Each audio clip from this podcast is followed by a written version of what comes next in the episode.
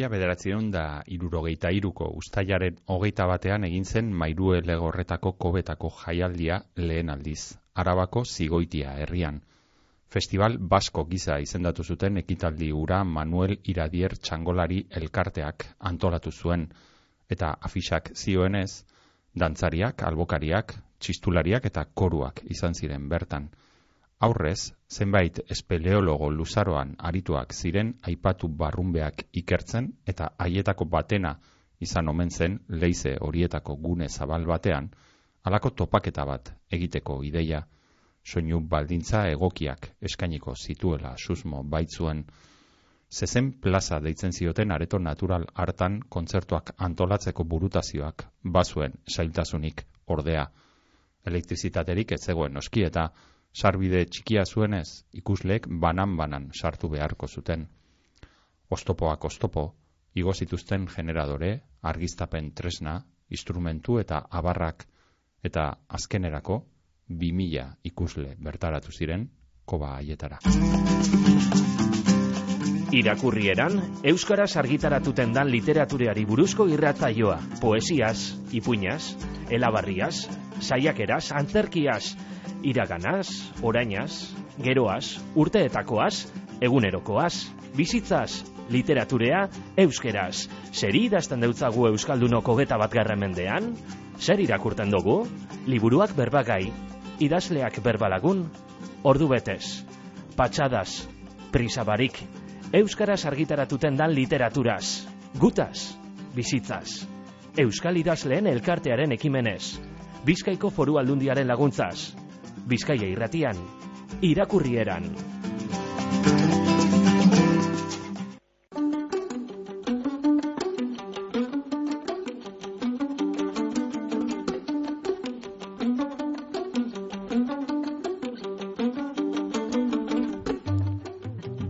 Urzelai Urbietaren Zu Festak liburua izango dugu berbagai ikasturteko azken irakurrieran honetan. Jon Urzelai Urbieta Zumarragan jaio zen eta fisikaria eta soziologoa da ikasketaz. Lanbidez aldiz bigarren hezkuntzako irakasle alegian. 2000 eta hogeita batean kaf eluiar saria jaso zuen, zientzia kasetaritzaren kategorian e, aipamen berezi batekin. Pentsatu ez sinistu e, irratsaioaren gatik. Hori 2000 eta hogeita batean e, izan zen. 2000 eta hogeitik 2000 eta hogeita batera egin zuen irratzaio hori ka, kakintzona irrati librean eta arekin lortu zuen sari hau. Gerora etorri da bere lehen saiakera liburua. 2000 eta hogeita iru honetan zuza argitaletzeak kalera atera duen zu festak izeneko liburua. Musika jaialdiek Euskal Herrian eh, izan duten bilakaera egitekoa eta alakoak sakon eta zabal aztertzen dituen liburua eta liburu honekin batera beste zera disko bat ekarri digo Jun Urzelaik Pikore taldearen Imaginate que acierto izena duen diskoa Pikore Zaragozako talde bat da, Super Jo, el cuarteto de cuerda del Dr. Liborio edo pol, el polako taldeetako kideek osatu zutena 2000 eta irugarren e, urtean urte hartako martxoan kaleratu eben haien e, lehenengo maketa, disko rosa izenekoa, Christian e, Barrosek puk e, estudiotan ekoitzia, eta di, maketa horren inguruan mondo sonoro aldizkariak esan eban e, aragoin e, urte hartan kaleratutako demorik e, zera, onena izan, izan zela. 2000 eta iru urrun hartatik mm, gaur arte, hainbat eta hainbat disko kaleratu dabez azkena 2000 eta amaseian izan zen eta horren aurretik behar bada taldearen e, diskorik ezagunenetakoa, ezagunena espada, 2000 esan bezala, imaginate que acierto e, izenburu zuen diskoa eta hori da, hain zuzen ere rock, hardcore, e, ukituak e, dituen diskoa hori da, gaurko irakurrieran saionetan, entzungo dugun musika.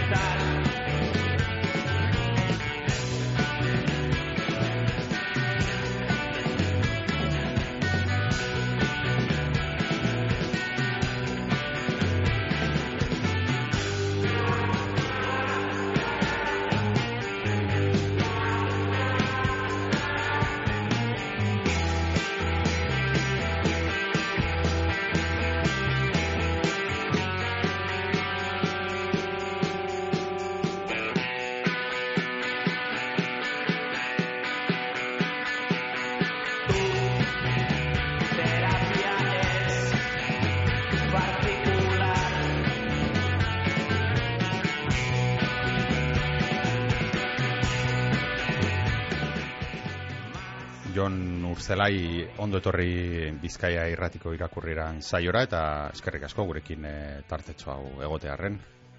Bai, arratsaldeon da eskerrik asko zuei, konbidatzeagatik. Ba, zufestak e, liburua ekarri duzu, baina horreaz e, batera ere bai, pikore taldearen e, imaginateka zierto disko hau, ez dakite zergatik e, aukeratu duzun e, Zaragozako talde hau, ez dakite nolabaiteko loturari baduen e, zure zufestak liburu honekin, edo bestela ere gustuko duzun taldea delako?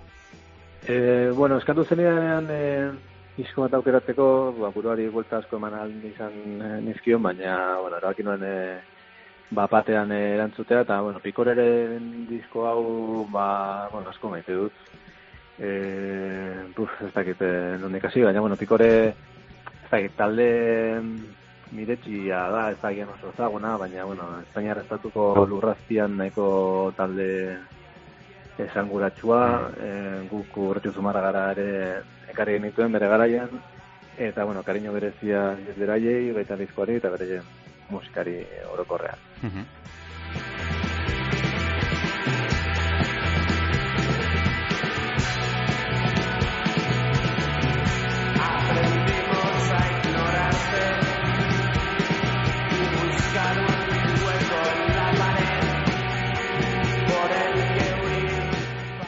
normalean Jon tartetxo bate hartzen dugu gonbidatzen ditugun idazleekin eta musikaz e, berba egiteko horrela elkarrizketaren e, hasiera baina zurekin hasieran e, erdian eta bukaeran arituko gara musikaren inguruan.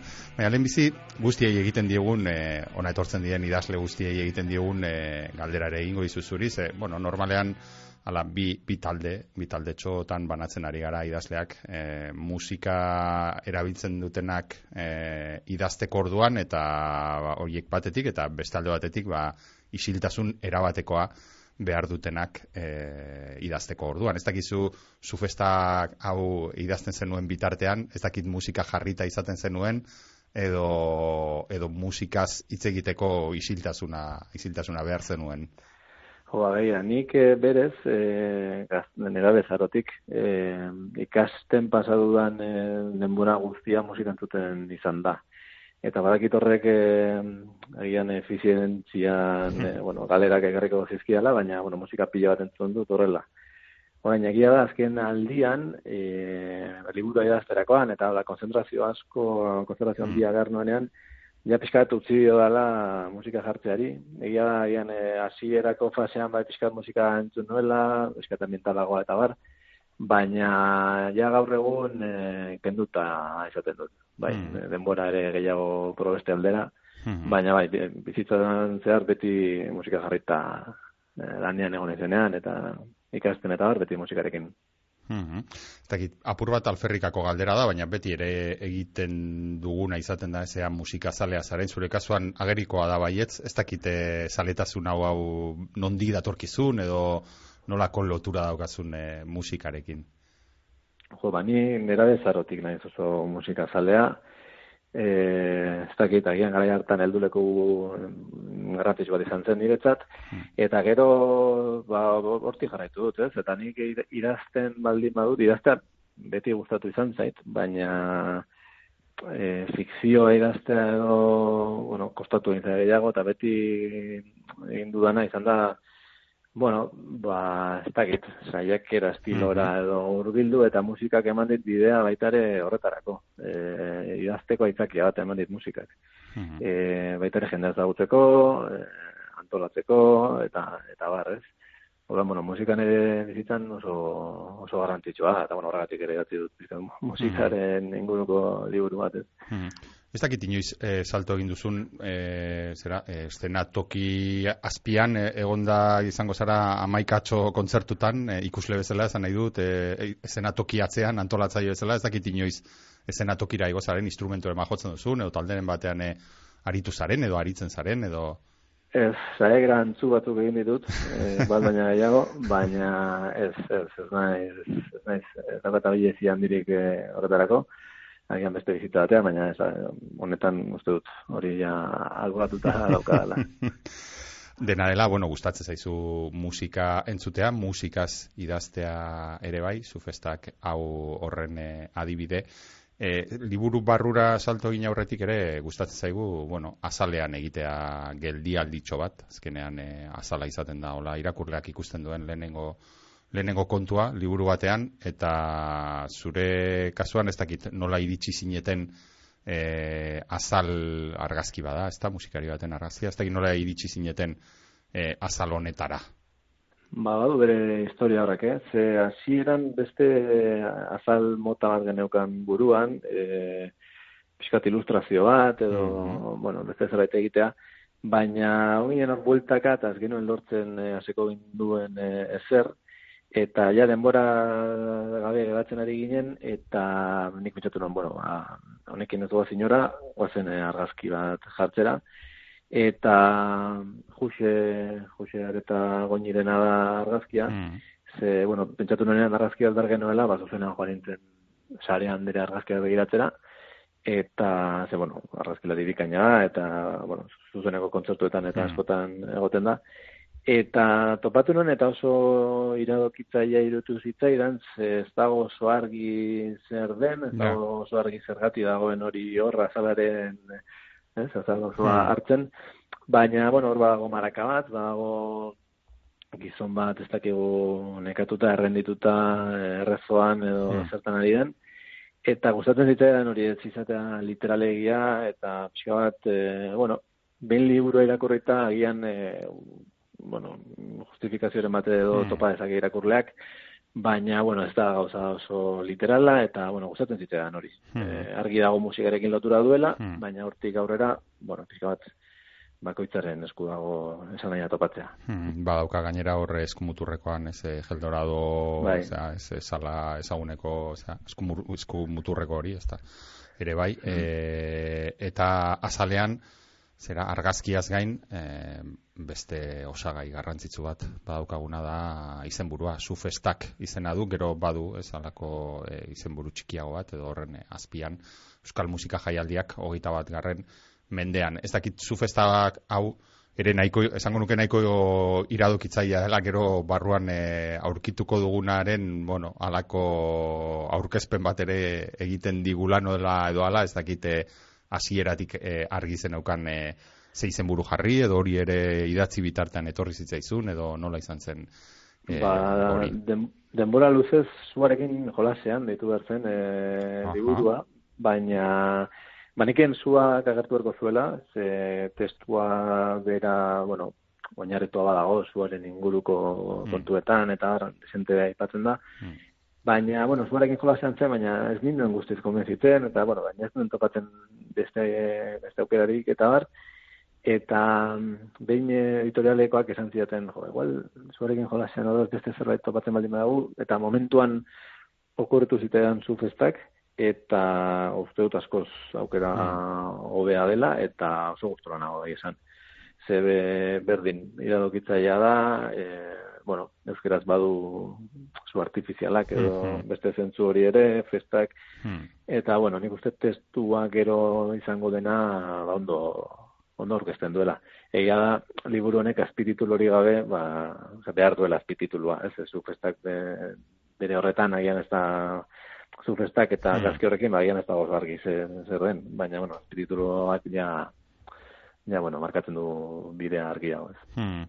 Bai, bai, argi eta garbi, ez da Euskal Musika Jaialdiak hogeita bat garren mendean e, dauka hori azpitituloa, eta hori egiten duzu, ez da, nolabait alako repaso bat, e, jaialdiak zer diren, zergatik egiten diren, e, gaur egun zein den egoera, etorkizunekoa ere zein, zein izan daiteke, baina hasieratik eh, hasiko gara eta hasieratik hasteko ba atzera atzera begirako bat egiten duzua eh liburuaren hasieran, ezta? Eh, bai gure eh, lehenengo makro jaialdiak zeintzuk izan ziren, bai munduan eh, denok nik esango nuke ezagutzen ditugu makro jaialdi haiek zergatik eh, sortu ziren eta bueno, gure kasuan 73raino joaten zara, ezta? Mairu legorretako koba kobatan egin ziren lehenengo makro jaialdia berbada gaur gaur eguneko gazte batek eh, hori entzun eta esango luke, ez da, bueno, iruroita iruan zer egingo zen ba, ez da, baina anaz izan nolabait gure makro jaialdien e, historia edo, ez?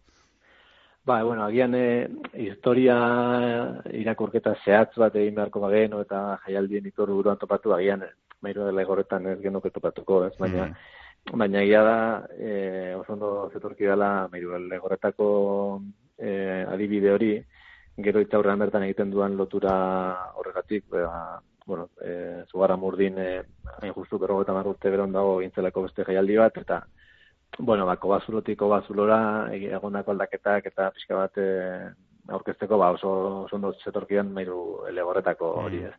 Eta ja, bueno, irurogeta iruan izan zela, nahiko oso goizla, ez? Mm. Orduan, egon egongo da beste adibideren bat, baina, baina, bueno, nahiko ba, adibide esanguratsua izango da, ere, ez?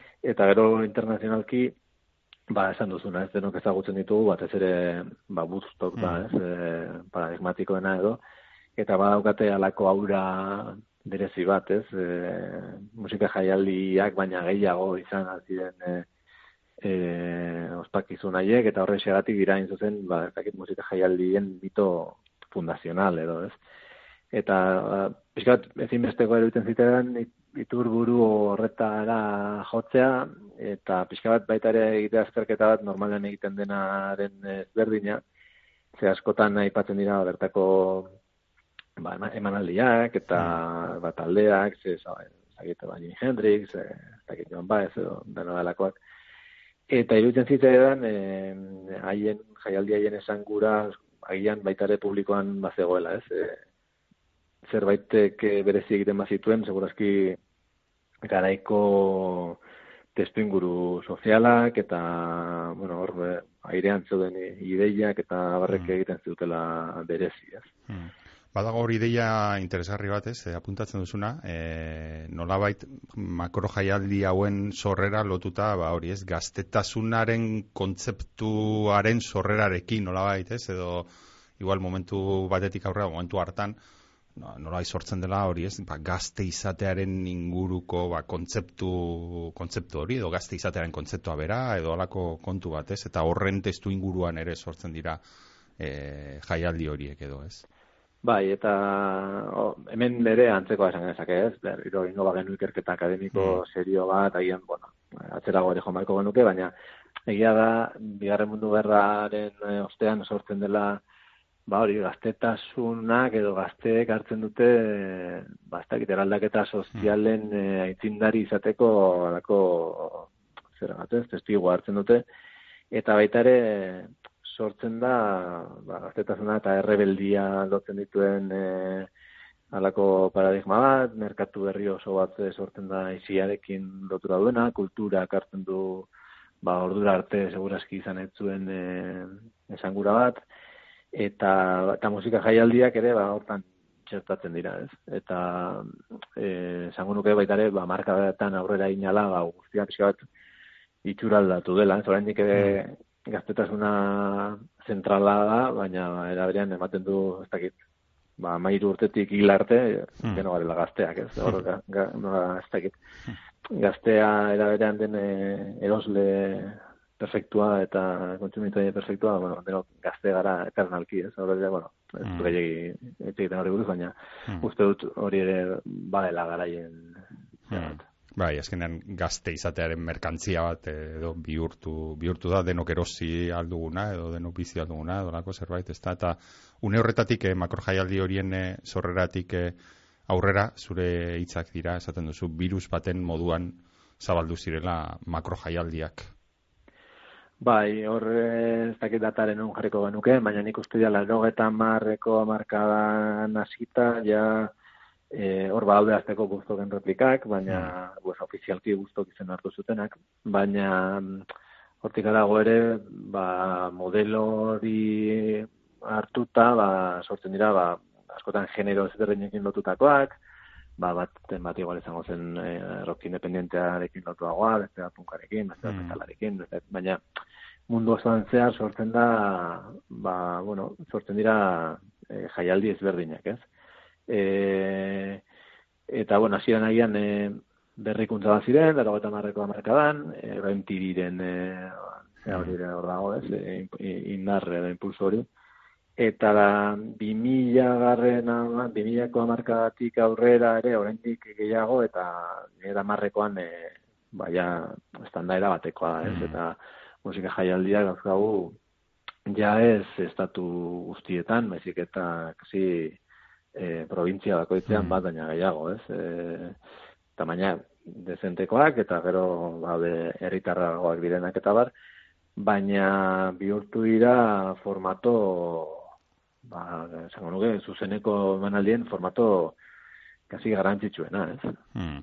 Gainera bada hor e, une bat, zuk ere jasotzen duzuna liburan, ez da, behar bada internetekin eta ez, teknologia berriekin, nolabait, diskoa eta disko salmenta ere bai, ba hor e, hori guztia eraldatu zen, ez, eta nolabait, ba, musikari e, kontzertuen mundua edo bakarrik e, geratu, edo kontzertuen atala bakarrik geratu zitzaion, ez da, nolabait, hor, aurrera egiteko.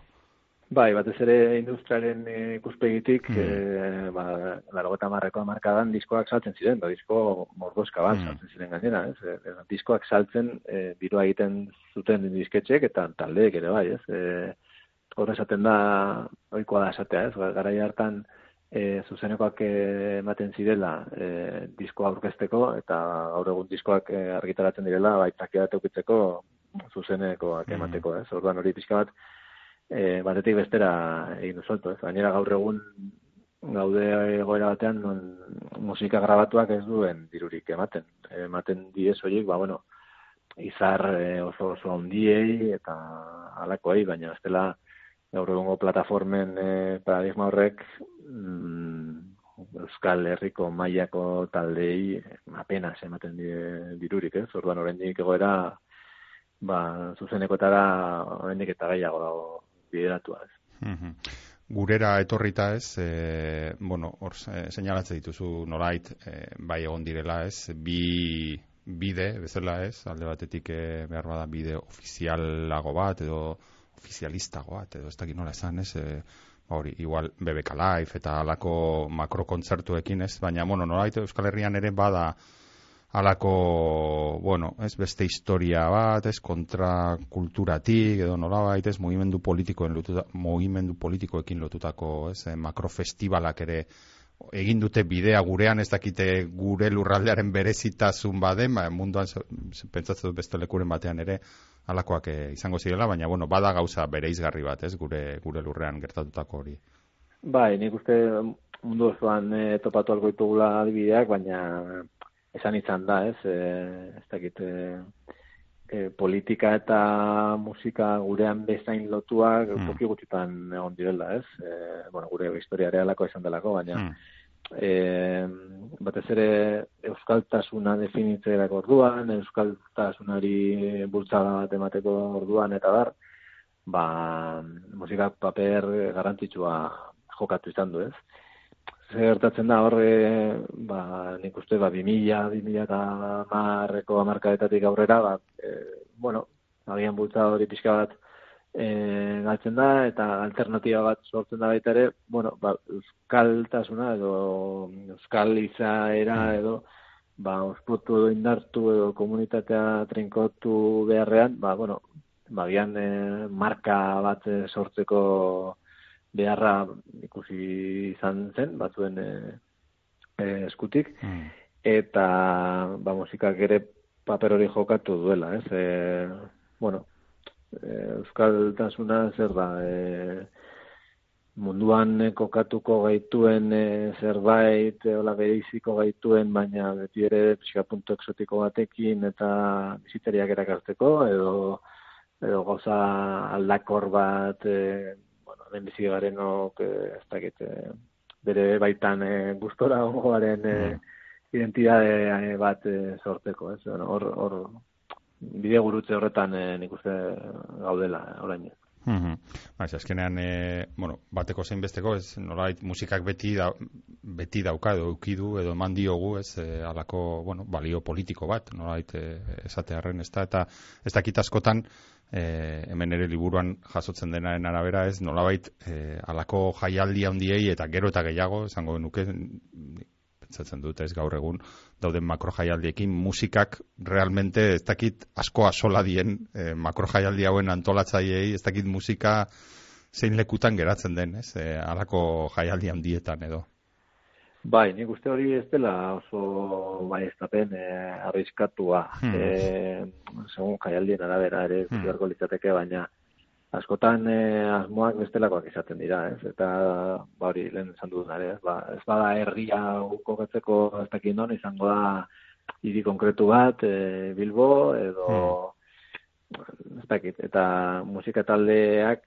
garantitxua, garantitxua da, ba, alik eta entzutetxuenak izatea, eta, bueno, jendea erakartzea, eta bar, eta batzutan eh, horren isla ere bada, bueno, hemen ere hori, jaialdi bakoitza aztertu behar, baina mm. gaur egun egiten diren e, nasketa estilistiko erabat e, mm.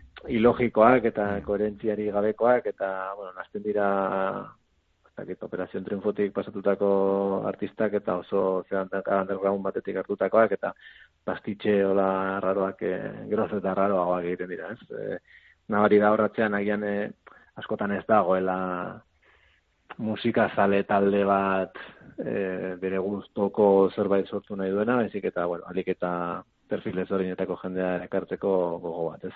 Mm. Zemezala, mene, mene, jaialdiak eta jaialdia, eh? ez da, mm. orokorgarria, baina baina bai, beste beste helburu batzuk gaientzen direla nik uste hori esan genezakela. Hmm.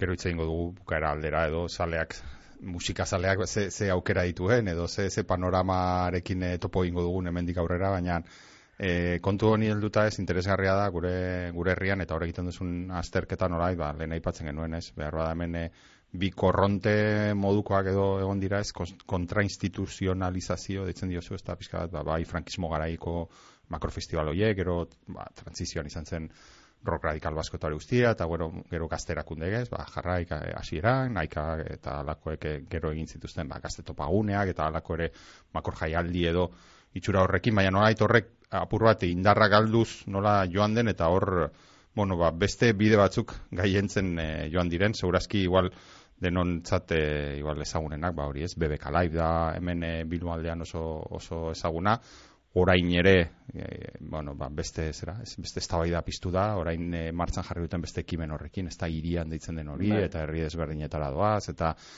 e, ez dakit nolait fantasia espekulatibo bat, edo espekulazio ba, espektakular bat, barkatu, fantasia espektakular bat, edo deitzen diozu ez, e, alako makro jaialdiei, lurralderik gabeko mapa bat, hori Bai, hori da, ba, bere jarren, e, ipu bat, hori, hiperrealitateari buruz eta egiten du berak, eta e, esaten du e, gaur egongo eta gizartean e, simulakroa gaientzen dela, eta mapa badaukagula oso zehatza, baina lurra falta zaiola, ez mm. metafora bat egiten du ez.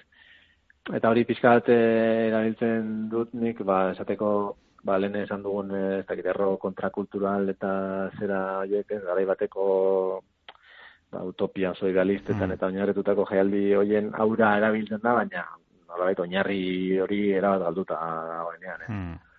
Eta zutiozune herrian eta formato horiek ba, ba jo, aurten sortu dituzte, ez? Lehenago mm. irian bazegoen, e, Bilboko auzo ezberdinetan bai. egiten zena, baina aurten herri herri ezberdinetara joan dira, lekitiora eta mungiara.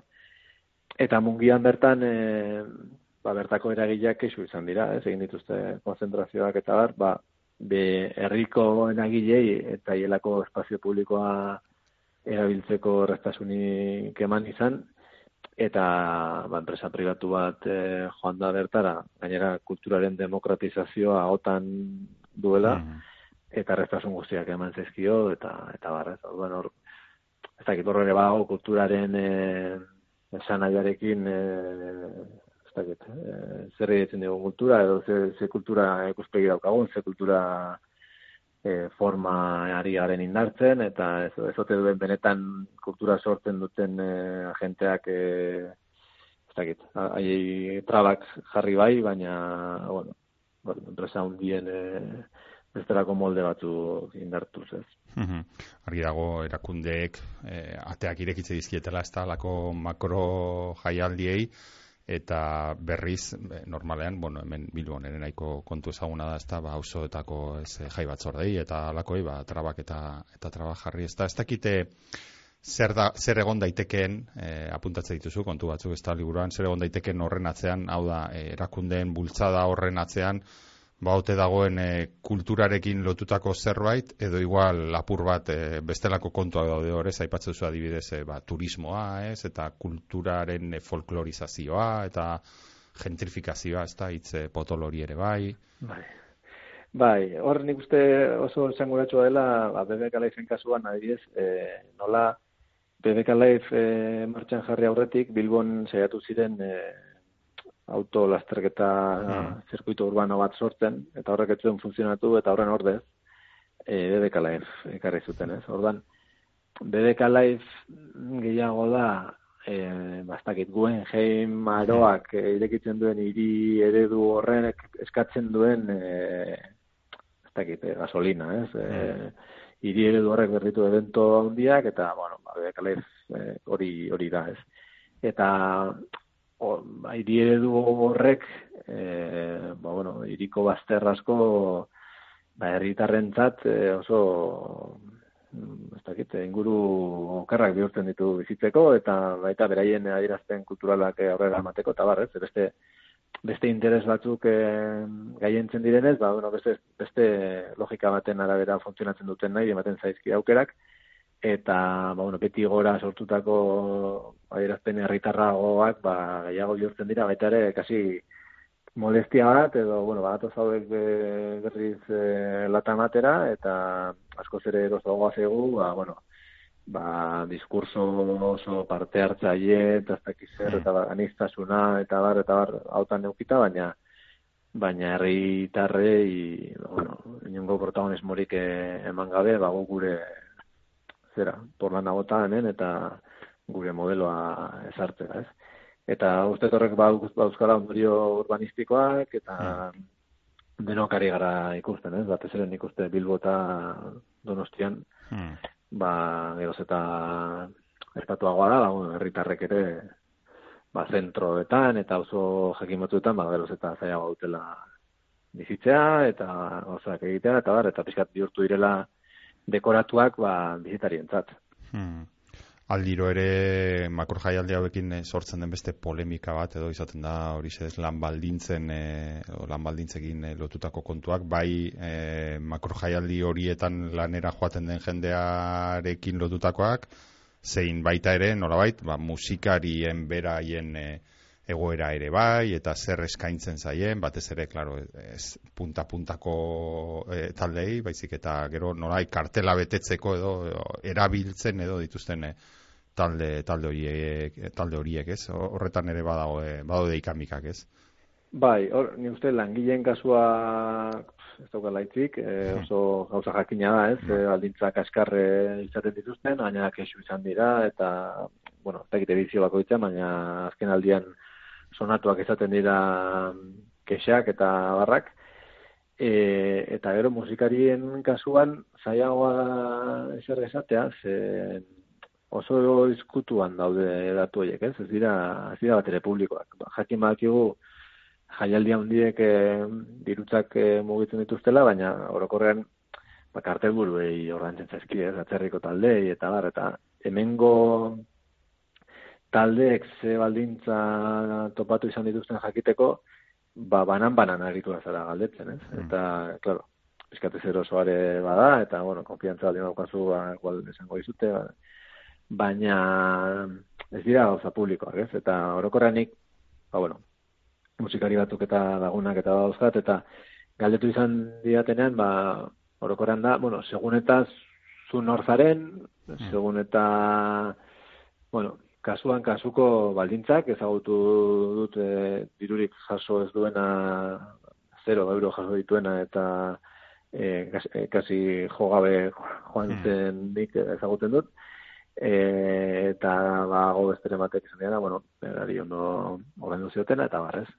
Baina hori baino eh agian nire ere interes jarriagoa irutzen zait e, ea jaialdien paradigma hau horren beste indartu baldin bada eta hau ematen du hau dela eredua, ez? Aber benetan horrek e, baldintzak e, eskaintzen dituen ba, musikariak profesionalizatzeko, ez? Mm. askotan mm, bueno, ba, musikari batek profesionalizan badu eta erabat zilegi den e, autu bada, ba, ez, ba, jaiatetan jo behar du. Hori ulergarria da, baina bueno, baina jaialdiek laguntzen dute horretan. Eta niri dudoso iruditzen zait, e, talde gutxi joan joaten dira, ez, Euskaldunak, mm. e, orokorrean oso ordu txarretan, publiko mm.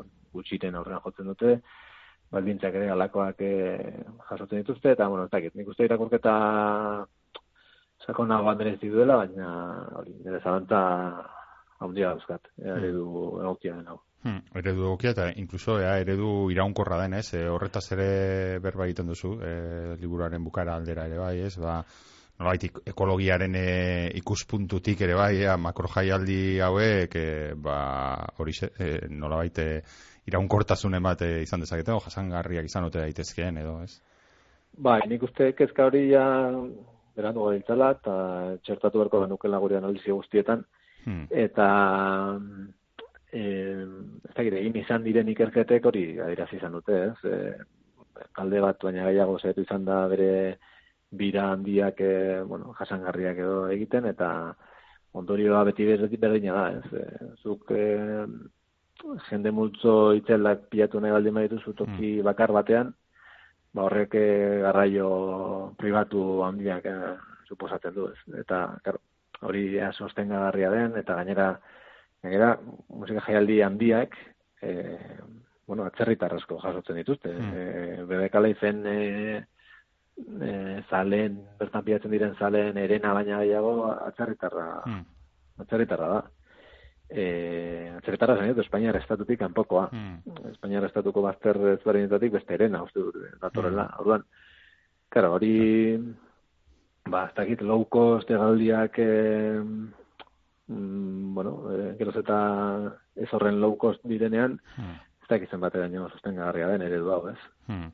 Baiz, batez ere hori egon izan dira taldeak, ez da, ba, erabaki dutenak musika taldeak izan nahi dut, ba, igual egazkinik ezartzea, edo meraien e, eh, kontzertua jotzea joateko, eta ez baina ez dakit arazoa ezote dagoen eh, haiek ikustera doan publikoan, ez da, eta ez haien taldearen mugimenduan, edo, ez?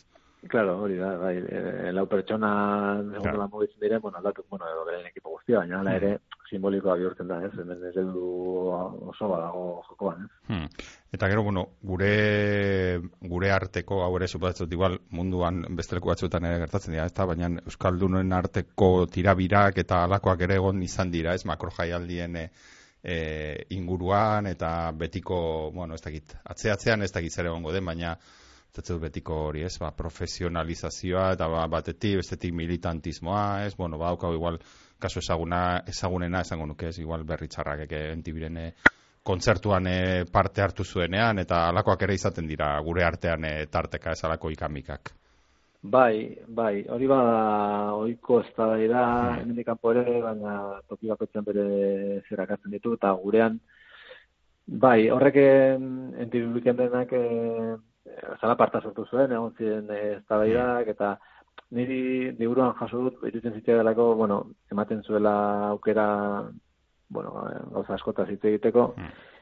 Eta egia da, ba hori, ba oreka lainkor batean, ez, eh, aditu behar dela musikaria profesionalizatu nahi badu, hori gauza jakina da. Eta, ba, bueno, alako Olako dilemen aurrean eh, egoten da, ez? Gara, antidi weekend da, aipatu dugun beste evento, makroevento hauetako bat, Bilbo kordenduko zuela ez dakitzen da milioi hori da ekartzeko, berdin, mm. ba, ekartzeko eta bar, eta bueno, zu hor zaude, ba, bueno, ba, model hori auspotzen ere, ez? Eta azken finean, logikoa ere bada, horren inguruko gogoeta eskatzea, edo zuk zeuk ere gogoeta egitea, egia eraberea, ba, bueno, dagoena hori dela, eta zuko tipu izine hori maduzu, ba, bueno, hor, hartu ergo zu parte edo ez ez. Nik, eh, liburuan esaten dut, eta momentuan berdina pentsatu nuen, kasu honetan berri txarrak da, baina, ez da, gitizenak, hori zait, ez dilela horren eh, garrantzitsuak, hmm. eh, talde bakoitzari ardurak eskatzea ez dela kontua, ez, hemen, eh, ez badago alternatiba bat, ez baldin badago eh eztabaida publiko bat horren inguruan, ez baldin badago ereduen arteko kontra jartze bat eta bar. Eh hiru laguni eskatzea alako gatazka potolo bat eh, ondo kudeatzea, ba ja ba ez dakit, haien injustu are bada, ez? Bueno, egin aldira irakurketak eta bar, baina nik uste gehiago egin marko genukena dela ba, ere hori ez baian jarri, eta pixka bat gogo eta sakona joa, egin. Hmm. Eta, bueno, hor, e, beste kontu interesgarri bat dakarzuna ez, e, kasunetan Nando Cruzen eskutik ere bai, justo gainera orain zure, zera, e, zure antzeko liburu bat ere, ez da, e, honen antzeko, zufestaken antzeko liburu bat ere kaleratu da bena, e, zera, e, kasetariak, e, espainolez, kasu eta ez, berak esaten duen horretatik tiraka, ez, zatuzu musika ekintza bat, edo ekintza dela, ez, eta ez objektu bat, ez, eta alako makro jaialdiekin nolait objektu, merkantzia edo bilakatzen den, baina musika beste zerbait ere badela, ez da. Bai, hori da lehen esan dudan bizkat kulturaren ikuspegia utzitan jartzea, ez? E, berak ondo esaten du modu dimentsuan, kultura, kultibo, hmm. egiten arteko lotura bat egiten du, eta esaten du, baka, zuke eh, usta bat e, jaso nahi hori prozesu oso bat dakarrela bero frutua jasotzeko, ez? Eta garantitua prozesua dela, ez? Eta kulturan kulturaren ikuspegi horretatik, ba, zaindu behar dena agian gehiago dela e, usta hori jasotzeko bitarteko okiak e, matea e, jendeari, gizarteari, lurra emankorra izan dadila, eta barrez. Eta, klaro, e, makrofestivalen paradigma mm. honek, mm, ez du alakorik inon nik inora egiten, ez? E, hori nik bete ipatzen dut, ez? BBK Lifek e, Bilbonez du hmm. inongo aberaztasun kultural ikusten, ez? Hmm. Ez da o, musika eszena bat BBK Lifeen bueltan sortu hmm. dena. E, joaten direnean, herrian joaten denean mungiara, badoa mungiara, e, pasatzen du egun bat, eta hmm. badoa, ez? Eta hor ez da inongo Zaket, lurran ez, ez du inungo ongarri ikutzi, ez? Hmm. Eta, gero, hori, ikuspegi hori ba neko antzua da. Hmm.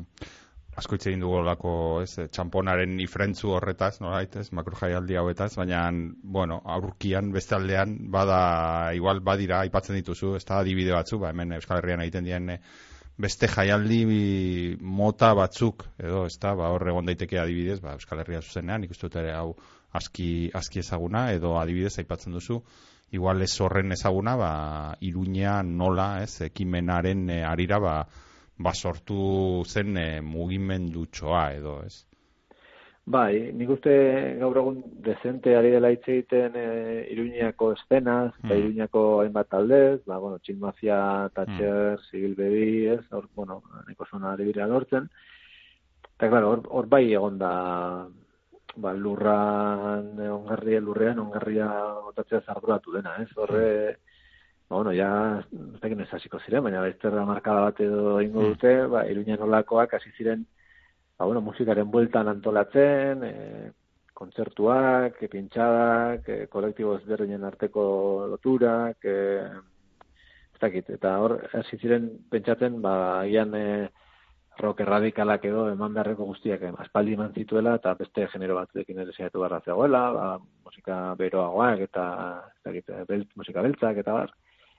Eta, bueno, horra ziren eta ba, garrantzizkoa askotan bantolatzea eta gauzak egitea eta kalea hartzea denez, ba, bueno, hor, hasi, hasi ziren eta Zobituak eman dituzte, ez? Eta hori irun kokoa ere, bueno, haien ez da soiek musikari behirako mm. zerbait, baina alako jauteri popularrak, eta nik uste horren ondorio ere badela, e, irunean gaur egun egotea, ba, bueno, e, begira guztiak ere ara begira egotea egin batean, ez? Eta kulturalki, ba, bueno, pixka bat, e, mugimendu bat e, sortu da, ez?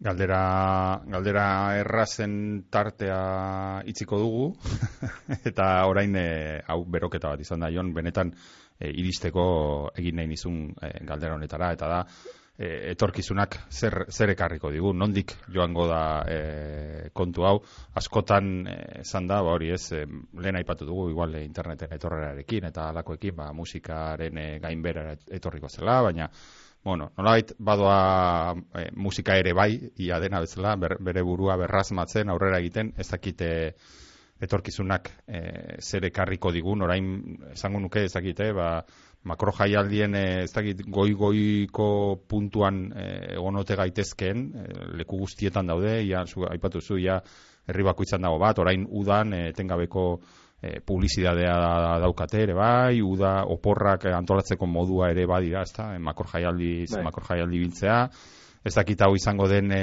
joera, edo honek e, alako nola baite standa ingo duta gainbera etorriko da, edo ez dakit zelan ikusten duzun.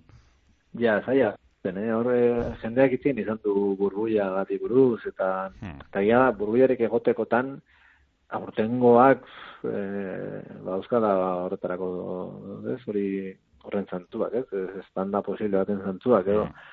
Ze, ez dakit, eh, uda, ba, hasi besterik ez da egin, eta ba, primavera sounden edizioak eta ba, oso jende gutxi joan da, mm. e, polemika da, garraioarekin, eta bar, e, matkul e, arazoa dauzka zearekin, e, rezintoarekin, horre eraikitzen ari dira, defen ere badirudi ez direla horren beste saldu ikusiko da, e, bonoak, eta e, baina, bueno, ez da, polemikak bata bestearen atzetik datoz, eta egia da, ba, ikarrarriko dimensioa dutela, baina ez dakit nik zalantza dauzkat. E, nik bai sentitzen dut, eta liburarekin ere somaten dut, jendeak badaukala bueno, guztia kuestionatzeko gogo bat, eta ez naizela ni hor satelite bat hau e, uste duena, edo hau ez dakit ikusten duena.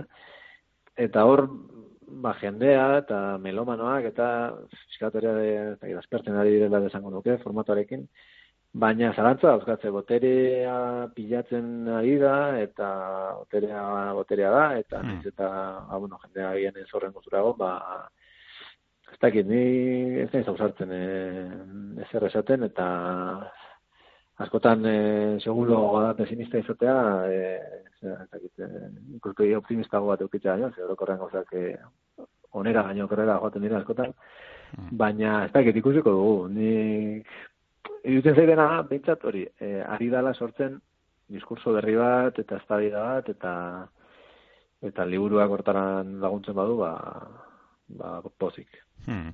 Baiz, e, bueno, azkenean, e, oi hartzun, oi hartzun alortzen ari da liburua, ez? Eta, bueno, eman dituz elkarrizketa batzuk, eta mugitzen ari zara herri zarri, zu batzu torre ere badagoela zuk aipatu bezala, ez da? Ba, musikazalearen partetik badagoela goze bat, ez dakite momentu batean, pentsatzen dut ez denok e, alako batean, ba, bueno, joan izan garela alako makrokontzertuetara, nolait, ba, musika bila, ez da, baina igual ja hartzen hasi gara hori han musika gutxi aurkituko dugula eta ez dakite nola nabaritzen dituzun ba inguruan ez liburua atera ondoren eta musikazaleak eta bueno hori ez ez dakit bada ote dagoen hor eh, beste ja zerbaiten gozea edo Nik e, zalantzan euskan, e, liburu argitaratzerak orduan ea ze bilu izango zuen. Mm. Ze, ni ez naiz pertsona ezagun bat, e, zaiak bat da euskaraz, e, gai oso konkretu bat iburuz, eta Zer, bueno, aukerak bat zeuden, ba oso oso itzalean geratzeko mm. liburua eta inongo jartzunik izateko. Eta alderantziz, ez, e, elkarrizketa asko ditzen ari dira, eta aurkezpenekin hasi naiz eta jendea gogotxu ikusten dut, eta mm. parte hartzaile, eta jendeak ere bialtzen izin dezuak, eta eta oso interesgarria, mm. eta ez tekizer, eta eta zentzu hori, nik uste badira zentzu batuk ikusteko, ba, ba, ez, badagoela hor, magma posible bat e, guztia zalantzan jartzeko, ez? Eta gero, lehen epatu zuen Nando Cruzek ere arkitaratu duela beste liburu mm. bat, eta berarekin ere harremanetan e, banago, ba, bueno, ba, ba ez ba, lagertatu den, eta mm. liburu iaia batera, batera dira gai antzekoarekin, ba, harremanetan bagaude, eta berak ere esaten dit, e, bere e, Katalunian, eta egiten ari den aurkezpenetan jende asko dela pilatzen, eta berari ere elkarrezketak asko egiten ari da, eta Ni bai somatzen dut, e, orain dela ez horren beste, ez, ez zegoen beste jarrera bat dagoela orain e, gauza butiko, eta jendeak interes handia daukala. Eta, bueno, ikusiko dugu, ni, ni esan dago, ni oi oso pozinago, ezin ezaken gehiago, espero, mm, ez dakite, alaber, e, pozik zauden egin duzun lanarekin, edo tira, orain e, geratu zaizkizun hor, igual, e, tiraderan e, kontu batzuk, igual, esatu duzuna, ba, hau ere sartu arruen, edo beste honetaz azkenan ez dut egin, edo...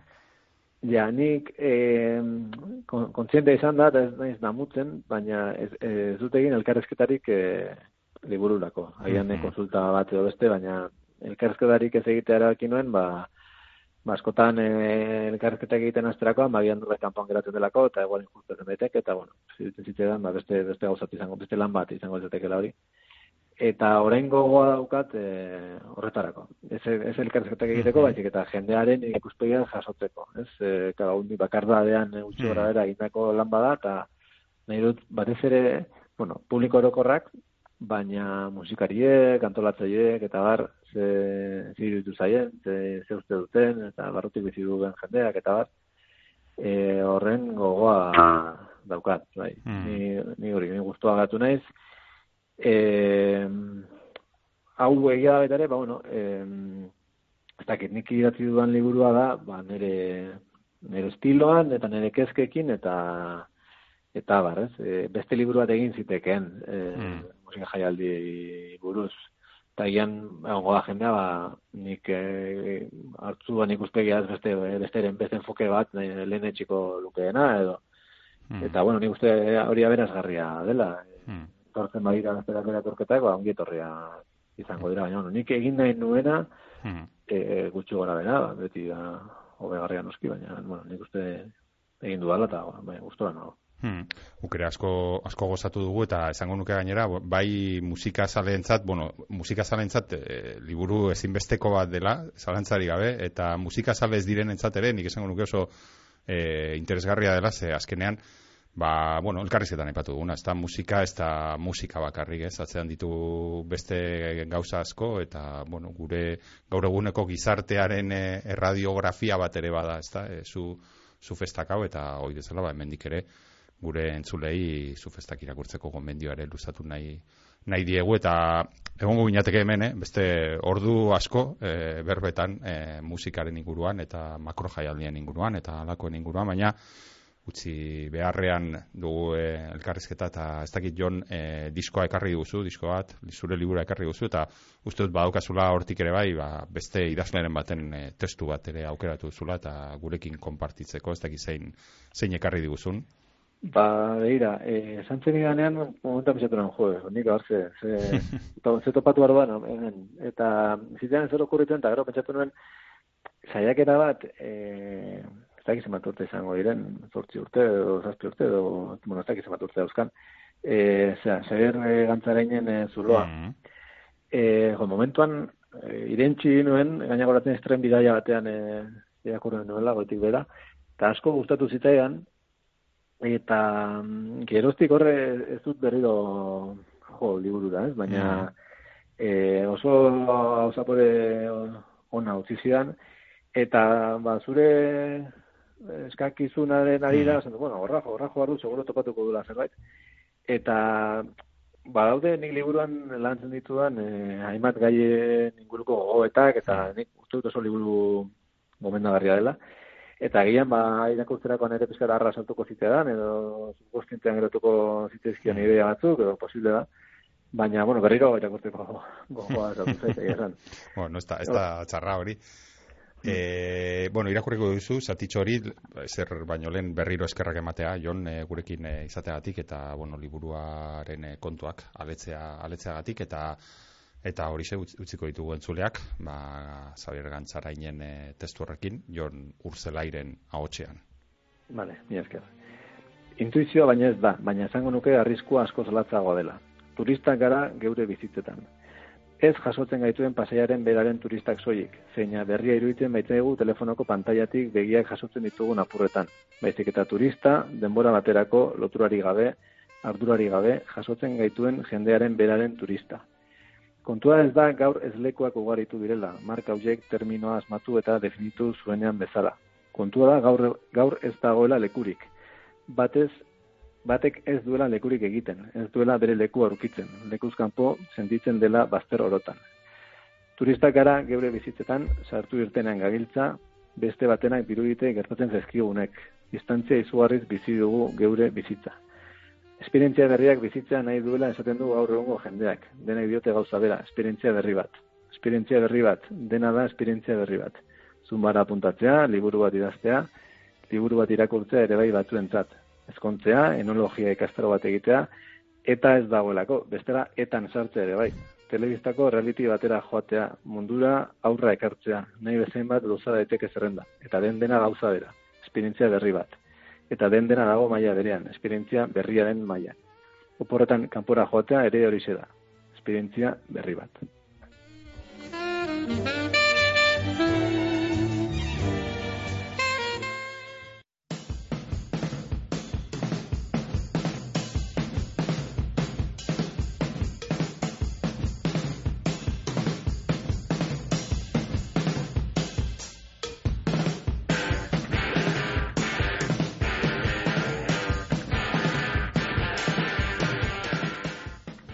Musikaz beteriko saio honekin, kito, egin doguz e, ikasturte honetakoak, beraz, orain, atxeden hartu, uda honetan, uda aprobetsatu liburuak irakurtzako guk. Alase egingo dugu eta datorren e, ikasturtean, hemen izango gaituzue berriro, indar berrituta, Gaurkoan zuekin izan gara hasieraztu teknikan eta ni neun Mikel Aion mikroaren aurrean hementxe irakurrieran saioan Bizkaia irratiak Euskal Idazlen elkarteagaz batera prestatzen dauen literaturari buruzko saio honetan Bizkaiko Foru Aldundiaren laguntzagaz.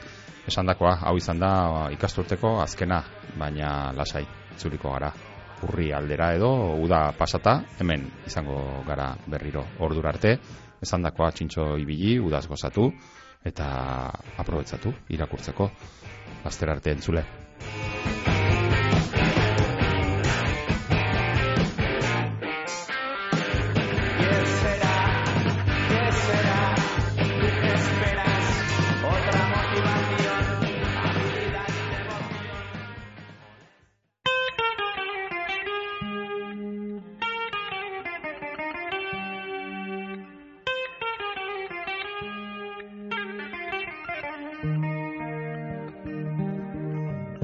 Hau izan da gaurkoz irakurrienan saioak emon dauena. Datorren astean gehiago, hemen, Bizkai irratian. Euskaldun guztionzat, Bizkaitik, Bizkaieraz, geure literaturaz, luze eta zabal jarduteko tarte hau, irakurrieran. Ta ez aztu, idazlearen lana bogan egitearen parekoa da, gogorra askotan. Idazleak idatzitakoa irakurtea ostera etxean lagun arte honean giro epelean egotearen bestekoa da. Atsegin utza.